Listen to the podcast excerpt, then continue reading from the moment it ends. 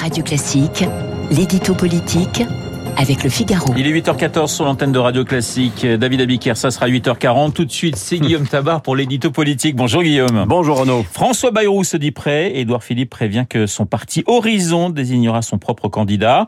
La bataille pour 2027 est-elle déjà lancée dans la majorité? Écoutez, soyons francs, elle est lancée partout. On a vu Mélenchon souhaiter passer la main tout en la gardant.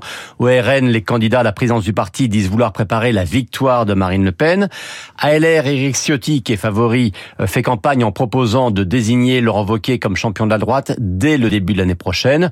Euh, d'une certaine manière, rien de nouveau sous le soleil toute campagne présidentielle commence au lendemain de la précédente. Mais il y a cette fois une nouveauté, euh, c'est l'impossibilité constitutionnelle pour Emmanuel Macron de se représenter. Et donc forcément, ça ouvre le jeu dès maintenant, et c'est naturellement dans son camp que les ambitions se libèrent. Alors Bayrou et Philippe se montrent pourtant euh, très sévères avec Macron. Le premier l'accusait de vouloir passer en force sur les retraites, le second lui reproche sur le même sujet de ne pas aller assez loin. Est-ce le meilleur moyen de lui succéder un jour? Écoutez, il y a deux manières de répondre à votre question. Euh, la première, c'est de rappeler qu'en général, une élection nationale se remporte sur un désir d'alternance avec le pouvoir en place. 2022 a fait exception, mais c'est justement parce que l'alternance n'a pas eu lieu en avril qu'elle sera souhaitée plus encore en 2027. Euh, qui voudra succéder à Macron surtout en appartenant à son camp, devra se démarquer de lui. C'est ce qu'avait réussi à Nicolas Sarkozy en 2007. Sarkozy, ministre de Chirac, et qui avait fait campagne sur le thème de la rupture avec Chirac. Euh, la deuxième réponse tient à la structuration actuelle de la majorité.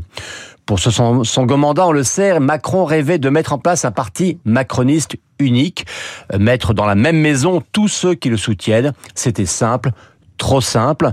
LREM s'est bien transformé en renaissance en intégrant Agir sur sa droite et Territoire de progrès sur sa gauche.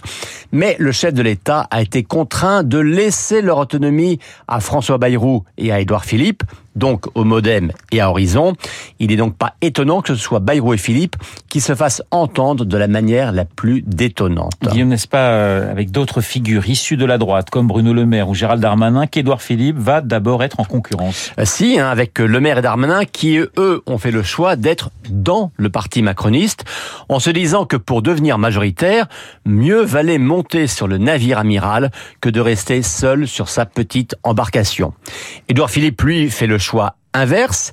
Alors il a pour lui d'être à ce jour le responsable politique le plus populaire en France, c'est un atout, mais n'être à la tête que d'un petit parti charnière peut être un handicap.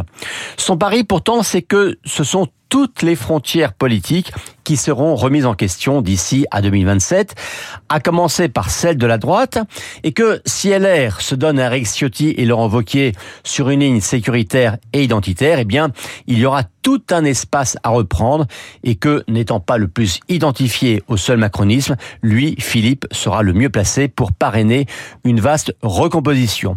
Mais tout cela, vous me direz, ce sont des plans sur la comète. D'ailleurs, Bayrou et Philippe disent eux-mêmes qu'il faut être des zozos, je cite Bayrou, pour penser déjà à la présidentielle. C'est pourtant ce qu'ils font tous les deux. L'édito politique signé Guillaume Tabar. Bonjour Monsieur Durand. Bonjour Renaud. Deux invités pour le prix d'un, un grand flic et un grand spécialiste de l'international. Voilà. Alors pour ce qui concerne la réforme de la police des villes de Bars, que je salue, et pour ce qui concerne ce qui vient de se passer il y a quelques instants à Kiev, nous avons fait venir en urgence Christian Macarian, qu'on ne présente plus sur l'antenne de Radio Classique, spécialiste des questions internationales. Il est 8h17.